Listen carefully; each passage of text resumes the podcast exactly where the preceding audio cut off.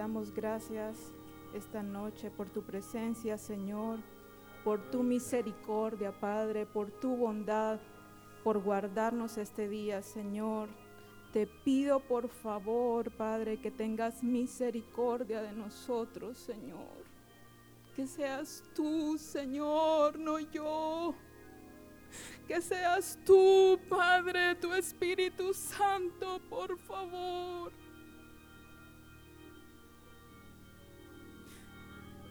Gracias, Señor. Bendecimos tu nombre, Padre. Quédate con nosotros y toma el control total, Padre, de esta reunión. Amén.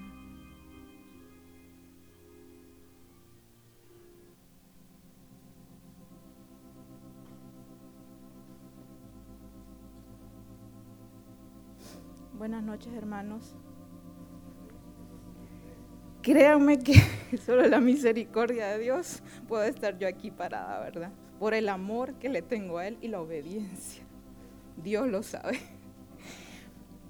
Esta noche yo quiero hacerles una pregunta. Quiero que cada uno se pregunte allí donde están si realmente conocemos quién es nuestro Dios. Pero yo quiero que de verdad se lo pregunten. Porque a veces podemos repetir y decir, sí, Dios es amor, ¿verdad? Y decimos, Dios es bueno, Dios es misericordioso, pero en realidad sabemos realmente nosotros quién es nuestro Dios.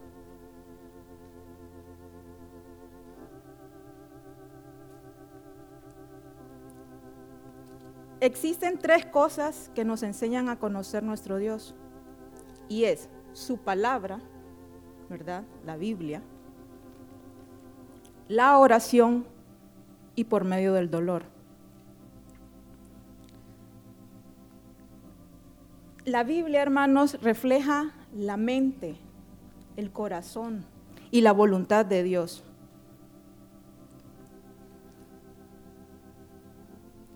Cada uno de nosotros tenemos una Biblia, ¿verdad? Pero no, no, la, no es que la dejamos allí de adorno. La Biblia, hermanos, tenemos que leerla. Y al leerla, tenemos que creer en lo que dice aquí. Y al creer que es eso, debemos de vivirla.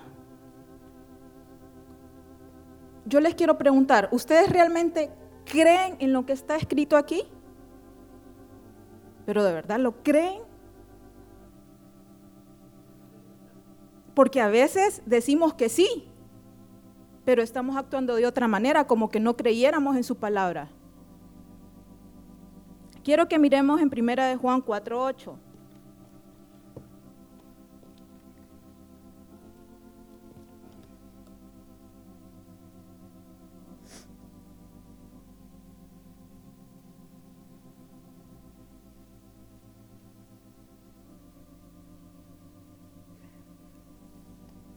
Dice, el que no ama no ha conocido a Dios porque Dios es amor.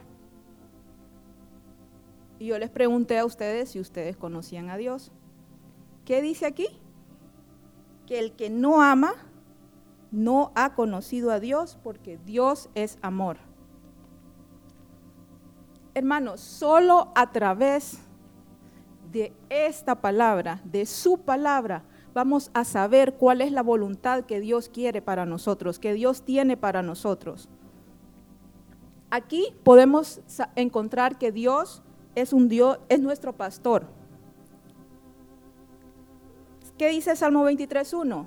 Jehová es mi pastor, nada me faltará. Dios es mi luz, dice Salmo 27.1. Quiero que lo, que lo busquen, por favor.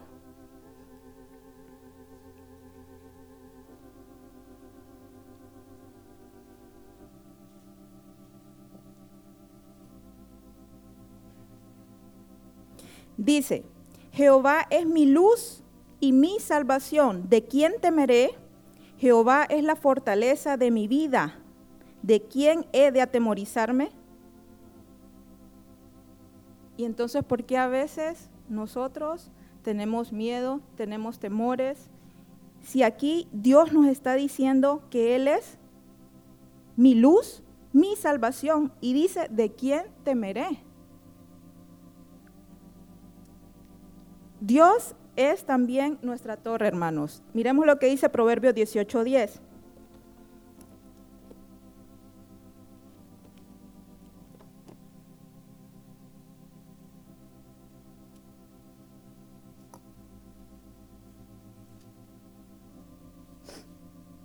Dice, torre fuerte es el nombre de Jehová. A él correrá el justo y será levantado. Hermanos, todo lo tenemos acá, en su palabra.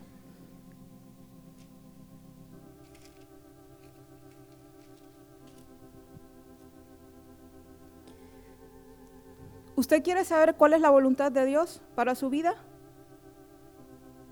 Lea la Biblia. ¿Cuál es su perfecta voluntad? Y cuando digo perfecta voluntad, digo perfecta porque Él es un Dios perfecto. ¿Ustedes quieren vivir una vida cristiana como debe ser?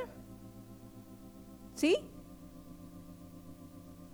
¿Qué necesitamos para eso? Necesitamos una visión más amplia de quién es verdaderamente Dios. Yo hace poco platicaba con una persona y yo le decía eh, a esta persona que si nosotros realmente supiéramos quién es verdaderamente Dios, entraríamos postrados desde ahí, desde la entrada.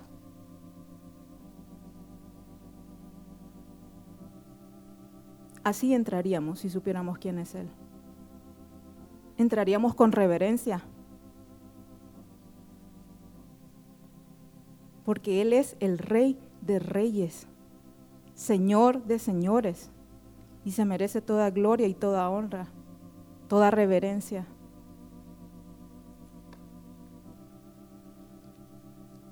Quiero que leamos Romanos 12.1.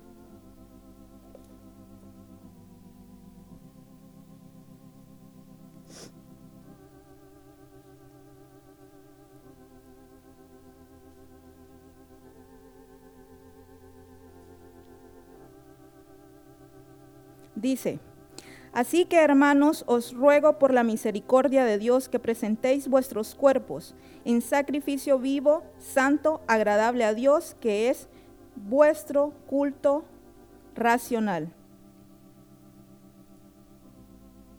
Hermanos, a medida que nosotros comprendemos su palabra, vamos a poder someternos a Dios.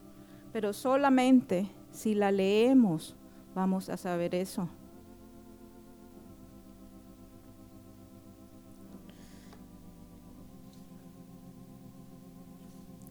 En Cristo somos nuevas criaturas, con nuevos deseos, con un corazón nuevo. ¿Ustedes recuerdan lo que eran antes? Yo a veces me pongo a pensar y digo, yo antes hacía esto y ahora no lo hago. O yo decía, o digo, esta persona hacía esto y ya no lo hace. ¿Ustedes meditan en eso realmente? ¿En quién éramos antes, antes de conocerlo? ¿Recuerdan el momento en que cada uno de ustedes cambió?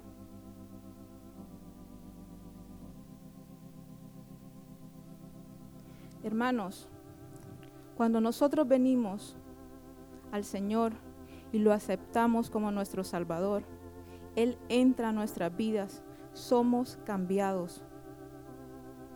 Lo que antes amábamos, ahora lo aborrecemos. Amamos todo aquello que el Señor ama y aborrecemos todo lo que el Señor aborrece pero así es cuando somos nuevas criaturas.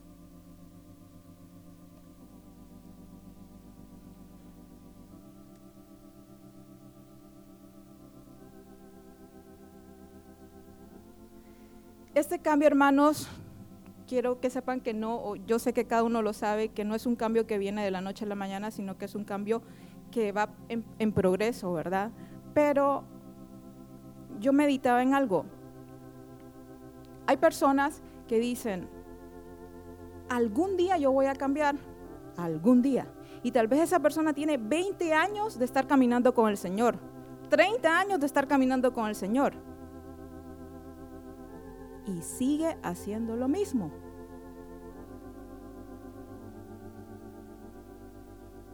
Yo creo que deberíamos de meditar si tenemos tanto tiempo de caminar con el Señor y no ha habido un cambio en nuestras vidas.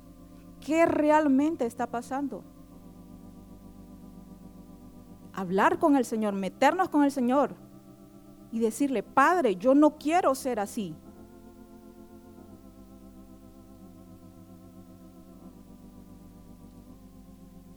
Les voy a leer una historia sobre bueno, se la voy a contar.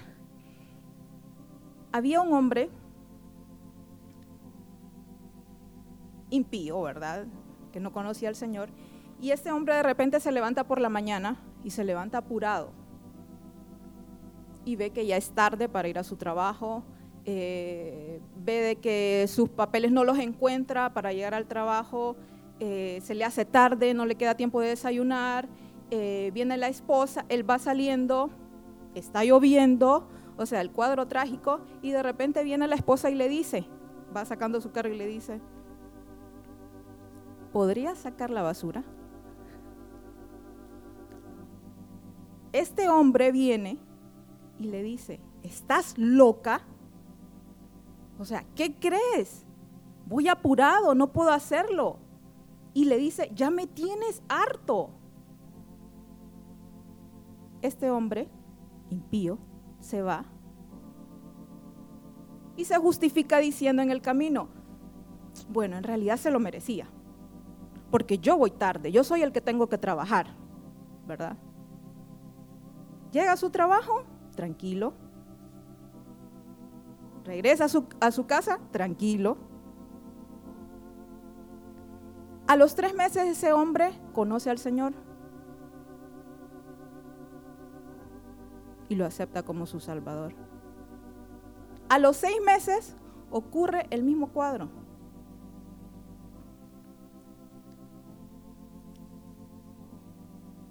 Viene él, se le hace tarde y sucede lo mismo. Viene la esposa y le dice, ¿puedes sacar la basura? Y viene él y le dice, voy tarde. Y le dice lo mismo, ¿estás loca? ¿cómo me voy a retrasar? Pero en lo que va en el camino, este hombre va meditando en ello y siente en ese momento como que, como que algo le penetra en lo más profundo de su corazón y siente dolor, algo que no había sentido anteriormente, ¿verdad? Y dice él, voy a llamar a mi jefe y le voy a decir que voy a llegar 10 minutos tarde. Viene él, llama a su esposa y le pide perdón. ¿Por qué creen ustedes que él le pidió perdón? Porque él ya no era el mismo. Era la misma escena, pero ya un hombre renovado. Un hombre de Dios. Esa es la diferencia cuando realmente habita el Señor en nuestros corazones. Dios redarguye nuestros corazones. Porque no estuvo bien que él le hablara así a su esposa, ¿verdad? Ese es nuestro Dios.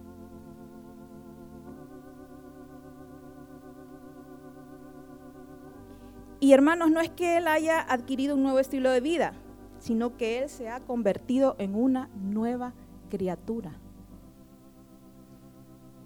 Con una nueva relación, no solo con, no solo con Dios, hermanos. Esa relación no solamente con Dios, sino también con el pecado, porque Él ahora aborrece el pecado.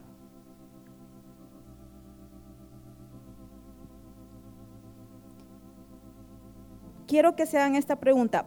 ¿Pueden decir ahora ustedes que ha ocurrido un cambio en sus vidas, ustedes lo pueden, pueden hacerse esa pregunta. ¿Ha ocurrido un cambio real en mi vida? ¿O seguimos siendo iguales? ¿Ha hecho algo el Señor en mi vida?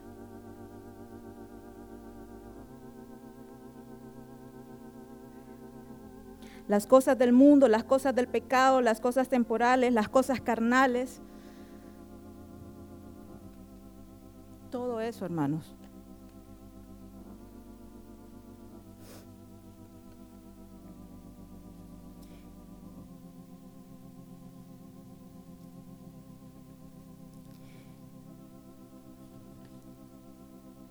Y yo no estoy diciendo con esto que ningún cristiano cae, ¿verdad?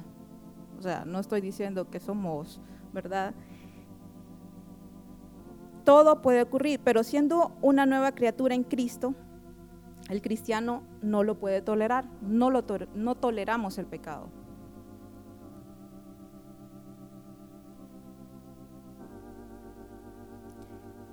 Cuando somos nuevas criaturas, hermanos, Dios nos va a disciplinar.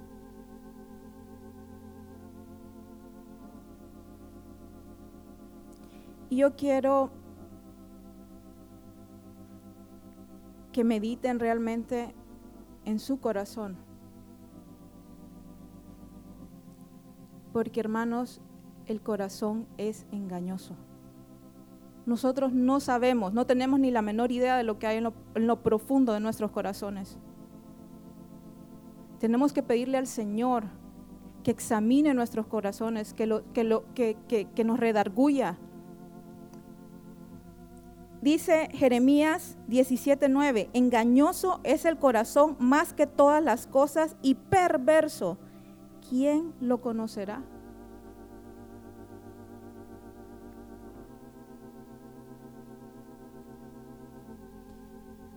Y yo quiero, hermanos,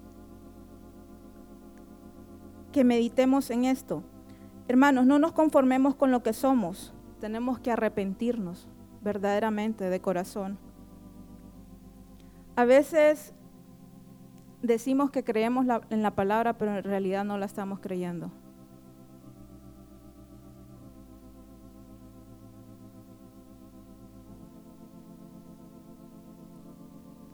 Yo quiero que vayamos a 2 Corintios 5:17.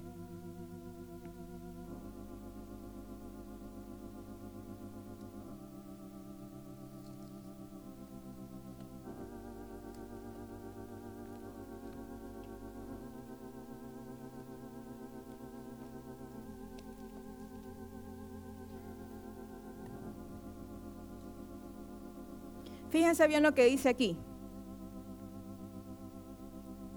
¿Todos lo tienen?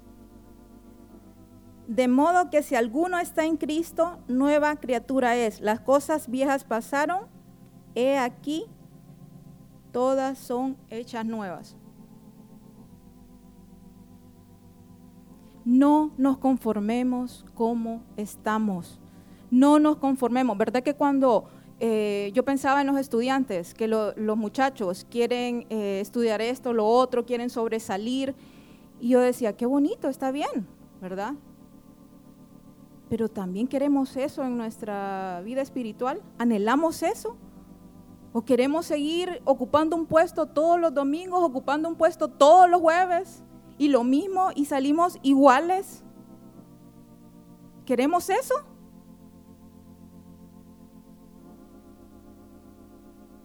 Porque yo no estoy conforme con lo que yo soy. Yo quiero más de Él, anhelo más de Él, quiero enamorarme más de Él.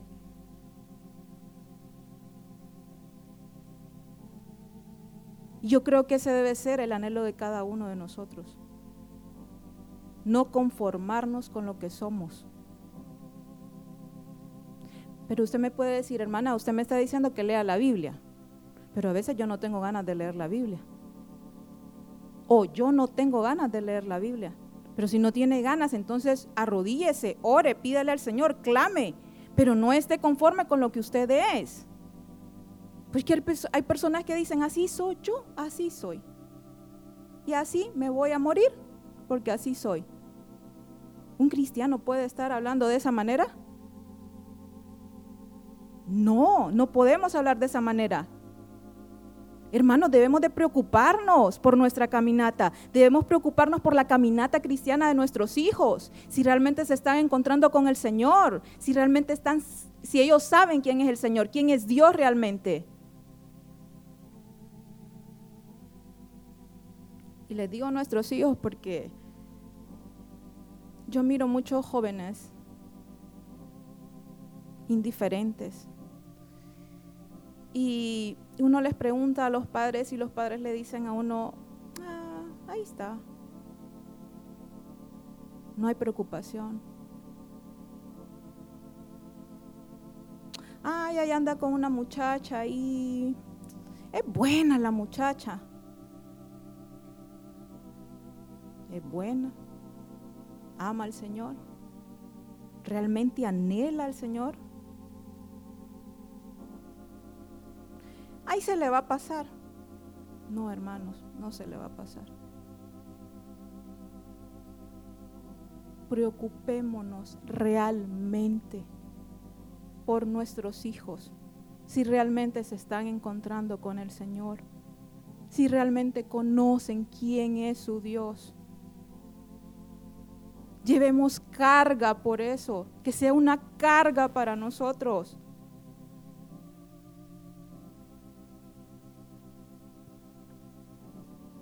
Créanme que a mí sí me da dolor, me da dolor cuando, cuando yo veo de que hay tanta indiferencia. Pero lo único que nos queda, hermanos, es orar, orar y pedirle a Dios que tenga misericordia.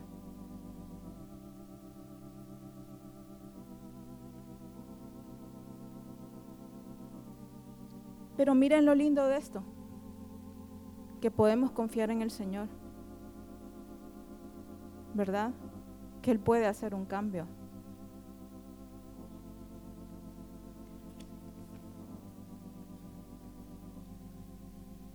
Yo quiero que se pregunten por qué realmente somos cristianos. ¿Por qué somos cristianos?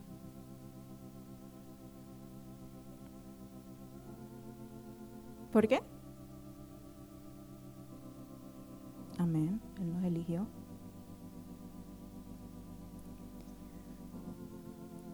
Hermanos, somos lo que somos solamente por quien es Él. Y por lo que Él ha hecho en nuestras vidas. Yo escucho a personas que dicen, em, quiero ver un milagro. Está bien, ¿verdad? Uno cuando ve que el Señor ha hecho algo en, la vida de una persona, lo ha sanado, uno dice, eh, la gloria y la honra sea para Él. Pero yo les quiero decir algo. El mayor milagro somos nosotros. Nuestras vidas son el mayor milagro, hermanos. Que estemos aquí. Es un milagro. Yo me pregunto, yo le digo al Señor, Señor, ¿cuántas personas alrededor, del mundo hay que no te conocen? ¿Por qué yo? Yo no soy buena. ¿Por qué yo? ¿Por qué no pudo ser eh, fulanito? mi vida es un milagro. Y sí que lo es.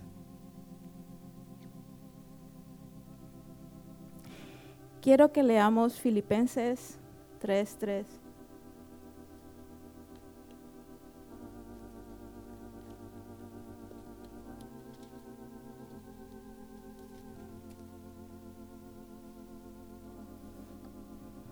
Dice, porque nosotros somos la circuncisión los que en espíritu servimos a Dios y nos gloriamos en Cristo Jesús, no teniendo confianza en la carne.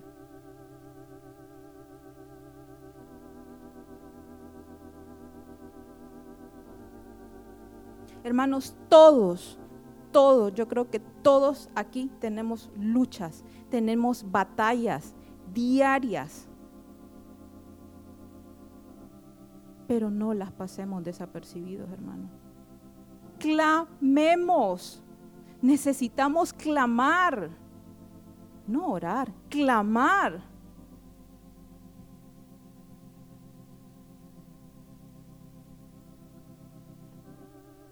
Pidiéndole a Dios que tenga misericordia de nosotros.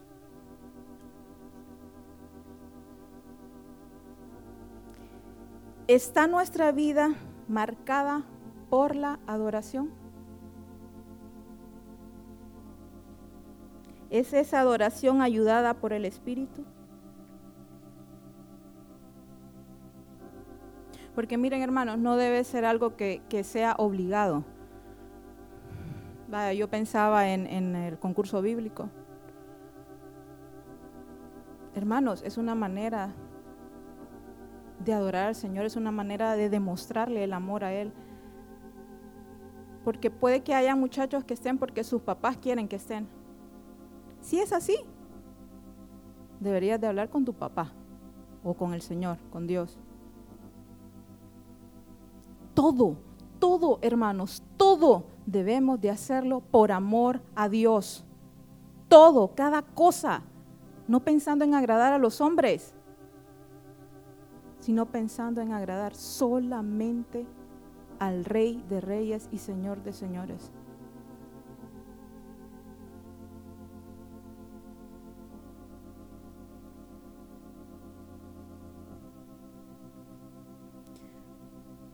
Hermanos, todo lo que, lo que hacemos lo hacemos con amor. Lo hacemos verdaderamente con amor. Por amor a Él.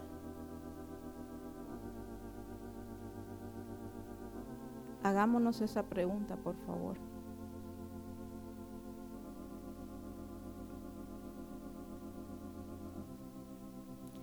Cuando hay amor del Señor, hay deleite. Ese amor, ese, ese, ese, ese amor lo hace a uno deleitarse en la alabanza. Uno quiere cerrar los ojos y uno solamente quiere alabarlo, adorarlo. Eso hace el amor del Señor.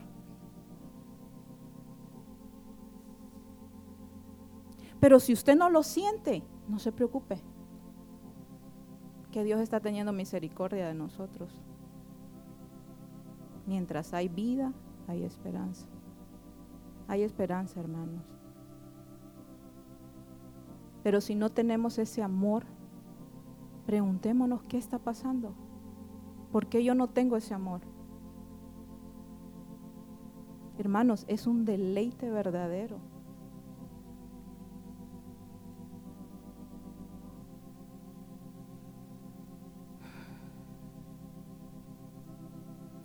Es un deleite que cuando nos pasa algo, lo único que queremos es alabarlo, adorarlo.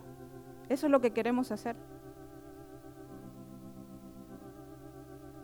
Queremos estar con Él. Y andamos hablando con Él todo el día, sin necesidad de arrodillarnos. Aunque para mí el arrodillarse es eh, doblegar nuestro orgullo. No necesariamente hay que arrodillarse para orar, ¿verdad? Pero yo creo que, si Él es el Rey de Reyes, yo creo que Él se merece, ¿verdad? Que, que, nos postremos delante de Él, que nos arrodillemos. Él se merece todo, hermanos, todo se merece Él.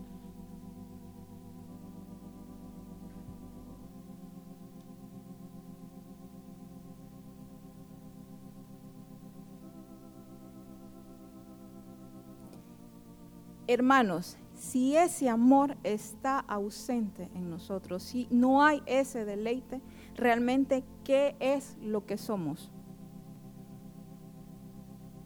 ¿Qué somos? ¿Está realmente nuestra vida marcada por la adoración al Señor? Es como cuando también miramos atrás y, les recalco, miramos atrás y miramos todo lo que nosotros éramos y decimos, Dios, qué grande eres, qué misericordioso eres. Tengo ganas de alabarte y adorarte por eso que has hecho en mi vida.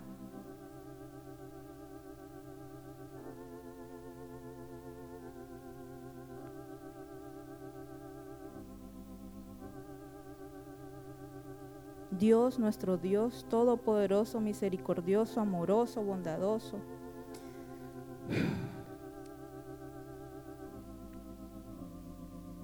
Hermanos, pero es el poder sobrenatural del Espíritu Santo quien hace eso en nuestras vidas. ¿Está el Espíritu Santo realmente trabajando en nuestros corazones? Pregúntese si realmente está trabajando.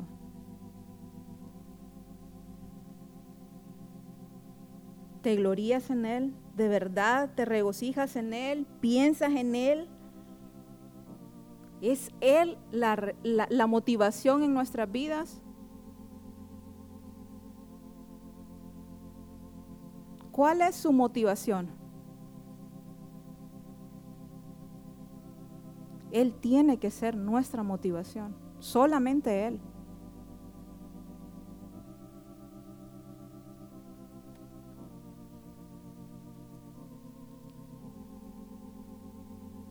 Y yo les quiero poner un ejemplo, vaya, supongamos cuando eh, en, la, en la oración, cuando uno tiene que levantarse a orar, o los martes que son de oración, ese amor al Señor es el que nos hace estar aquí los martes. Ese amor, porque uno puede quedarse acostadito en su cama, durmiendo, ¿verdad? O puede decir, ah, lo busco el Señor allá.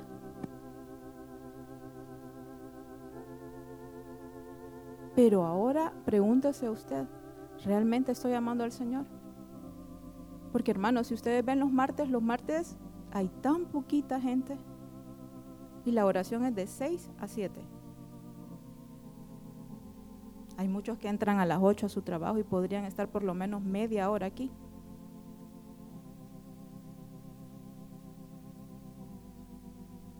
Pueden hacer un sacrificio, claro que se puede, pero eso solo lo puede hacer el Espíritu Santo en nosotros, ese amor del Señor. Solo ese amor puede hacer ese milagro.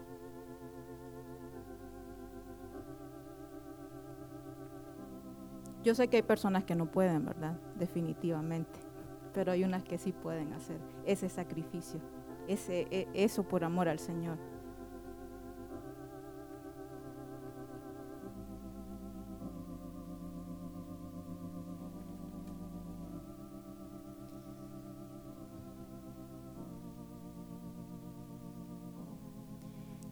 ¿Es tu vida una traición o en verdad lo conoces? ¿Podemos traicionarlo libre y abiertamente sin dolor en el corazón? ¿A Él, a Dios? ¿Sin ningún cargo de conciencia? O cuando lo traicionamos porque todos lo hacemos, todos lo hacemos, pues no hay hombre sin pecado, es algo que los aplasta como Pedro cuando fue aplastado la noche de la traición. Pedro lo traicionó, pero se dolió, ¿verdad? Eso es lo que hace el Espíritu de Dios en nuestras vidas.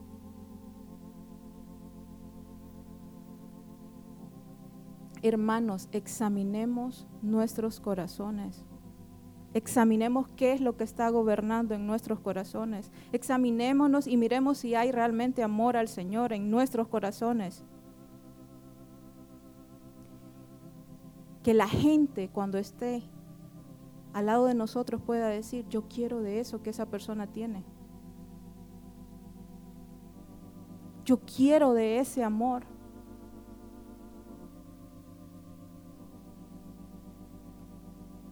Que vidas puedan ser transformadas solo con estar al lado de nosotros o por compartir palabra con nosotros.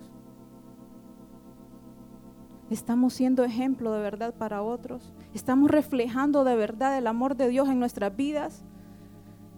Usted no se ha preguntado por qué tal vez hay algún empleado que tiene años y años de trabajar con usted y no ha sido convertido. O un compañero de trabajo o la señora que lo atiende en el supermercado no ha visto algo diferente en su vida. yo me preocuparía. Diría, Señor, ¿qué estoy reflejando? ¿Qué está reflejando mi vida realmente? ¿Orgullo? ¿O está reflejando realmente tu amor? Hermanos, preocupémonos, es de preocuparse, porque hay vidas que no están siendo transformadas. Oremos, clamemos, no nos quedemos quietos, no nos conformemos con lo que somos.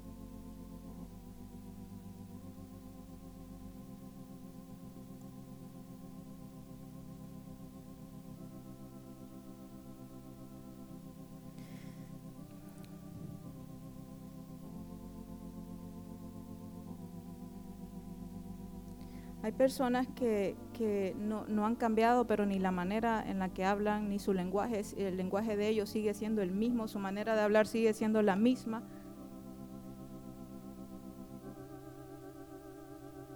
Y no se preguntan por qué realmente sigo siendo el mismo, sigo hablando lo mismo. Son conformistas.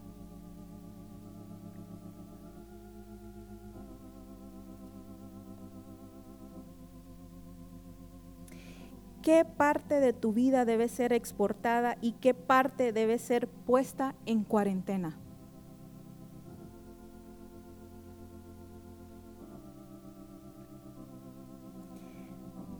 Lo que predicamos debe ser exportado o puesto en cuarentena.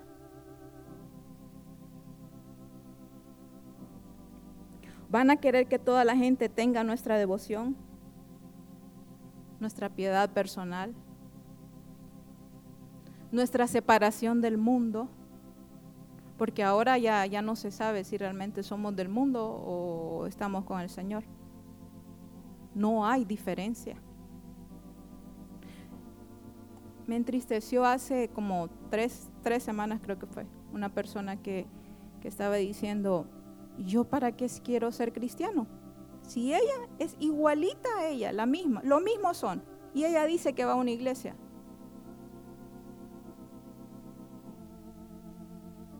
Y me dolió porque yo quedé pensando, eso es lo que, lo que, lo que, lo que nosotros demostramos, lo mostramos, reflejamos. No hay diferencia alguna.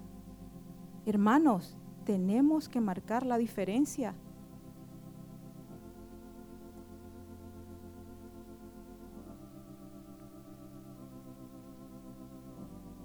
Serían las vidas de las demás personas mejores si siguieran nuestro ejemplo de piedad. Imagínense.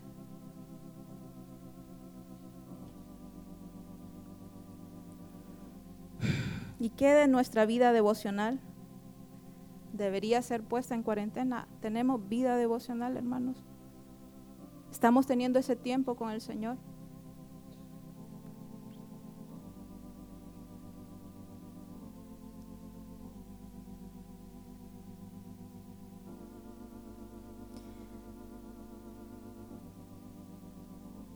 Concentrémonos, hermanos, en ser verdaderos cristianos, en reflejar el amor del Señor. Hay mucha más gloria, hay más de su presencia. No solamente es esto, hermanos, no solamente es venir aquí los domingos, no, hay mucho más. En el Señor hay mucho más.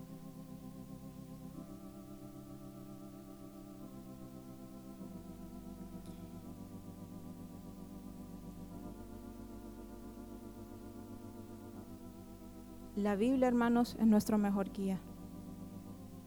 Es lo mejor que tenemos. ¿Usted, ¿Usted quiere saber cuál es la voluntad de Dios? Lea la Biblia. ¿Cuál es la voluntad de Dios para su vida? Léala. Aquí está todo, todo, todo, todo está aquí. Dejemos ya. Yo se los decía hace, el año pasado, creo que fue a los jóvenes. Eh, Dejemos de leer esos libros motivacionales. Hoy es la moda. Hoy en día los libros motivacionales es la gran moda. Tú lo puedes hacer todo. tú eres capaz de hacerlo. Si te lo propones, lo vas a lograr. Si me lo propongo yo,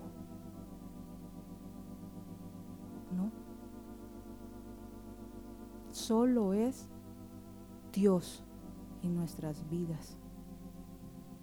Si Él no quiere, no va a ser así. Pero si Él quiere, sí va a ser. Este es nuestro mejor libro motivacional y debe de serlo.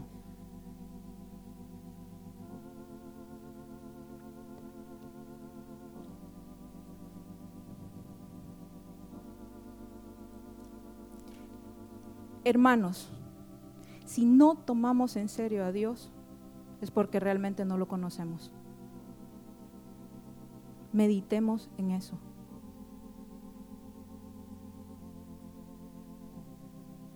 No lo conocemos. Hay muchos aquí que no conocen a su Dios.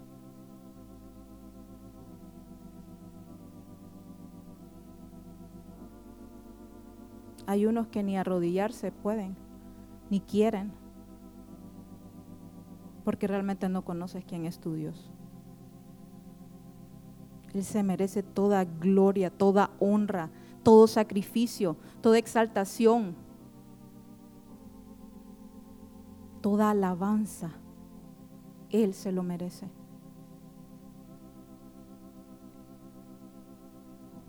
Y si no lo sienten, oren. Avancemos, hermanos. Oremos. Pidámosle al Señor. Miren, gracias a Dios lo tenemos a Él. Nosotros lo tenemos a Él. Hay otras personas que no. Por eso es que hay un montón de suicidios. Porque no tienen a quién recurrir. Nosotros lo tenemos a Él allí disponible. Hermanos, y si usted se lo pide, si usted me dice, hermana, yo no tengo ganas de orar, no siento ese deseo de orar, yo no tengo ese amor, pídaselo. ¿Cómo usted cree que Dios no le va a dar eso? Si Él quiere lo mejor para nosotros, y más si es algo espiritual. ¿Cómo no va a querer eso Él para nosotros?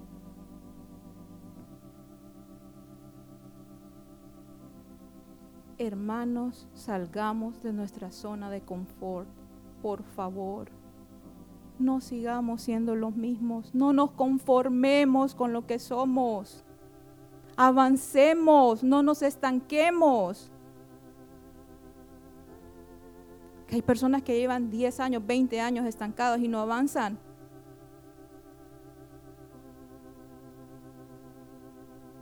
Pregúntense, ¿realmente conozco a mi Dios? ¿Lo conozco de verdad?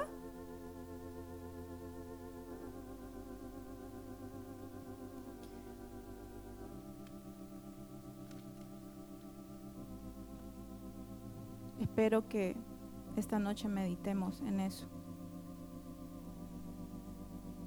Y Él está dispuesto, hermanos, a escucharnos. Y hay esperanza. No es que yo vengo y los, voy a, ¿verdad?, eh, a que se sientan mal. No. No, quiero decirles que él, que él está dispuesto a escucharnos. Él conoce nuestro corazón, pero Él quiere escucharlo de nuestra boca. Quiero que cantemos que mi vida sea una honra a su gloria. Pero cuando cantemos este cántico, hermanos, que realmente lo sintamos, que cerremos nuestros ojos y se lo digamos, así como dice, Señor, que mi vida sea una honra a su gloria.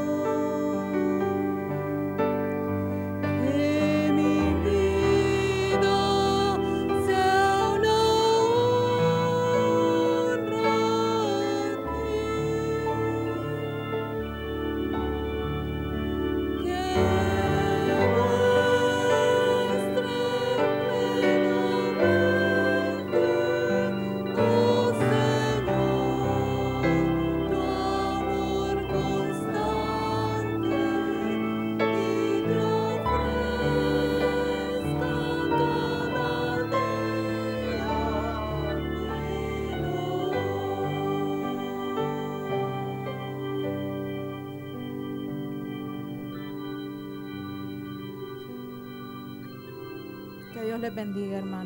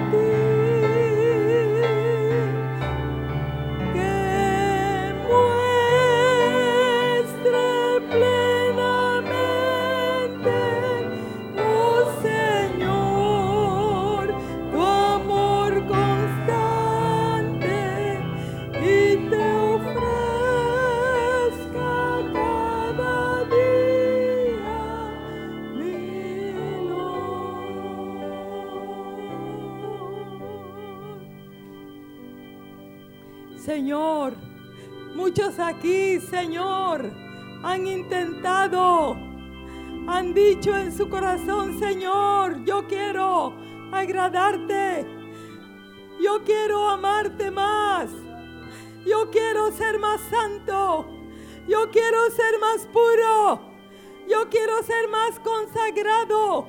Hay aquí personas, Señor, que en lo profundo de su corazón y en la intimidad de su recámara han expresado su fracaso, han expresado, Señor, su, su angustia, su, su aflicción, Señor.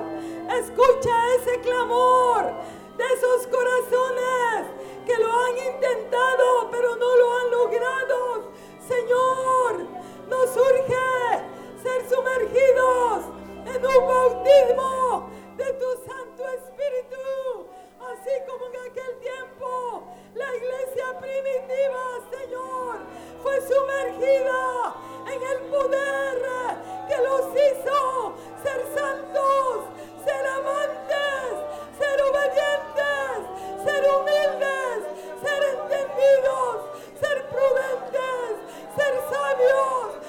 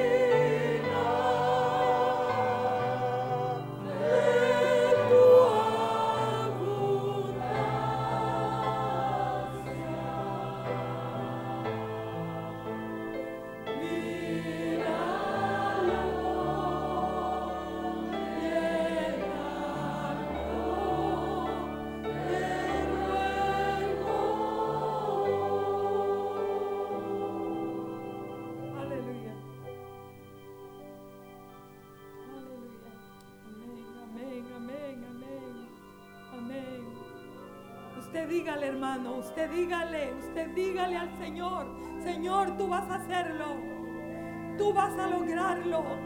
Tú vas a hacerlo con el corazón empedernido que tengo. Tú lo vas a hacer. Usted dígale, tú lo vas a lograr. Yo no puedo, Señor, pero tú puedes. Tú vas a hacerlo. Tú vas a lograrlo.